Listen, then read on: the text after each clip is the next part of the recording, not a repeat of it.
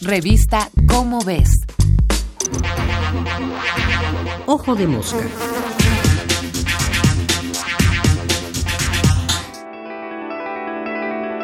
Frankenstein y la biología. En 1816, la escritora inglesa Mary Shelley escribió la novela Frankenstein o el moderno Prometeo. Aunque popularmente se cree que trata sobre un monstruo, su verdadero tema es la ambición humana, que insiste en penetrar los misterios de la naturaleza con resultados nefastos. Se trata de una reelaboración del mito griego de Prometeo, el titán que creó a los humanos a partir de barro y robó a los dioses el fuego para entregarlo a sus criaturas. En ambos relatos, la sed de conocimiento es vista como algo peligroso, nocivo, una visión francamente anticientífica. Pero Frankenstein se basa además en una idea biológicamente incorrecta. Como todas las buenas novelas de ciencia ficción, género del que es precursora, retoma los avances recientes de la ciencia de su época. Shelley retomó los trabajos del italiano Luigi Galvani, que dos décadas antes, en 1791, había demostrado la naturaleza eléctrica de los impulsos nerviosos. En la novela, el monstruo creado a partir de cadáveres es animado con la energía eléctrica de los rayos.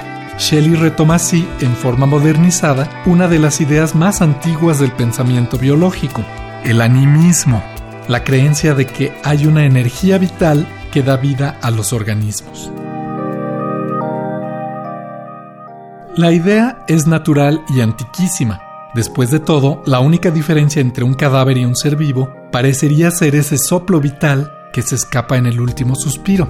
Las religiones la equiparan al alma, una entidad espiritual. Shelley y muchos después de ella consideraban que podría ser algún tipo de energía natural, como la electricidad, la que cumpliera este papel.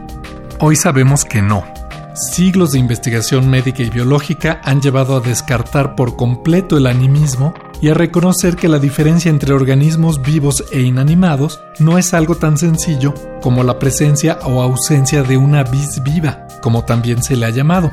Entonces, lo que hoy sabemos es que los seres vivos son sistemas enormemente complejos y estamos empezando a comprender que, como producto de las intrincadas interacciones entre sus componentes materiales, átomos, moléculas, células, tejidos, órganos, surgen fenómenos emergentes, efectos que solo aparecen en el sistema total y no se pueden predecir a partir de sus partes. La vida, así como la mente y la conciencia, parecen ser fenómenos emergentes de este tipo, fenómenos complejos, pero totalmente naturales y en principio explicables, comprensibles.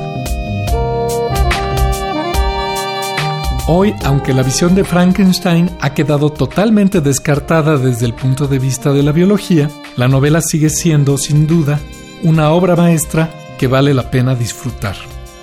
Este fue Martín Bonfil Olivera. Nos vemos el mes que entra en la revista Como ves con otro Ojo de Mosca.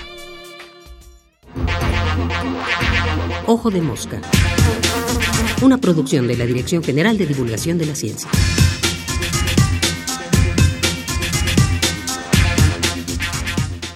Revista Cómo ves.